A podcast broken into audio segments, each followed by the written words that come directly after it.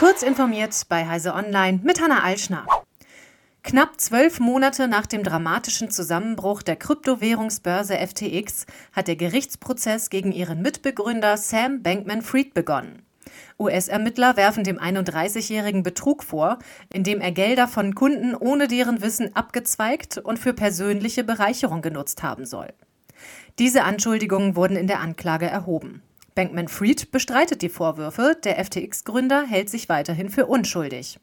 Der Prozess begann in New York mit der Auswahl der Geschworenen und ist für etwa sechs Wochen angesetzt.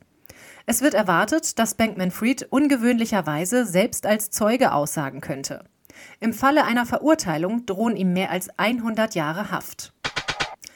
X-Corp, ehemals Twitter, muss 1,1 Millionen US-Dollar an Anwaltskosten übernehmen, die von mehreren ehemaligen Führungskräften des Unternehmens im Rahmen ihrer Tätigkeit aufgebracht worden waren.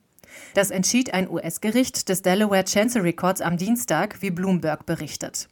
Ex-Chef Elon Musk hatte die Übernahme der Anwaltskosten abgelehnt, nachdem er Twitter 2022 für 44 Milliarden übernommen hatte. Geklagt hatte eine Gruppe von Anwälten, darunter Ex-Twitter-CEO Parag Agrawal. Sie konnten die zuständige Richterin davon überzeugen, dass Twitter falsch gehandelt und gegen seine Pflicht verstoßen hat, die während der Arbeit für das Unternehmen entstandenen Anwaltskosten zu übernehmen. Der Trend zu Balkonkraftwerken hat sich im dritten Quartal des Jahres weiter fortgesetzt.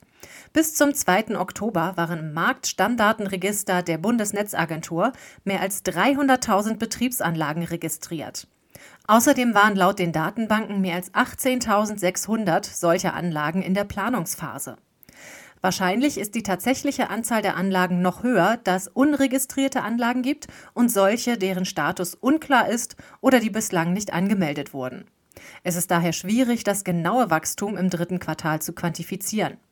Das Marktstammdatenregister zeigt jedoch fast 80.000 Anlagen mit einem Inbetriebnahmedatum nach dem 30. Juni, was als Mindestwert für den Zubau betrachtet werden kann. Das Justizministerium in Brandenburg setzt bei Massenverfahren wie bei Fluggastklagen künftig auf den Einsatz von künstlicher Intelligenz. KI ist ein mögliches Instrument, um Massenverfahren zeitsparender und effizienter zu erledigen, sagte Justizministerin Susanne Hoffmann der Nachrichtenagentur dpa in Potsdam. Das Land werde sich an einem hessischen Modellprojekt für KI-Anwendung bei Fluggastrechteverfahren in Frankfurt am Main beteiligen. Bislang sei aber nicht absehbar, wann die KI konkret in der Praxis für Verfahren am Amtsgericht eingesetzt werden könne, sagte Hoffmann. Die Ministerin betonte zugleich, der individuelle Entscheidungsprozess der Richter lasse sich mit KI nicht ersetzen. Diese und weitere aktuelle Nachrichten finden Sie ausführlich auf heise.de.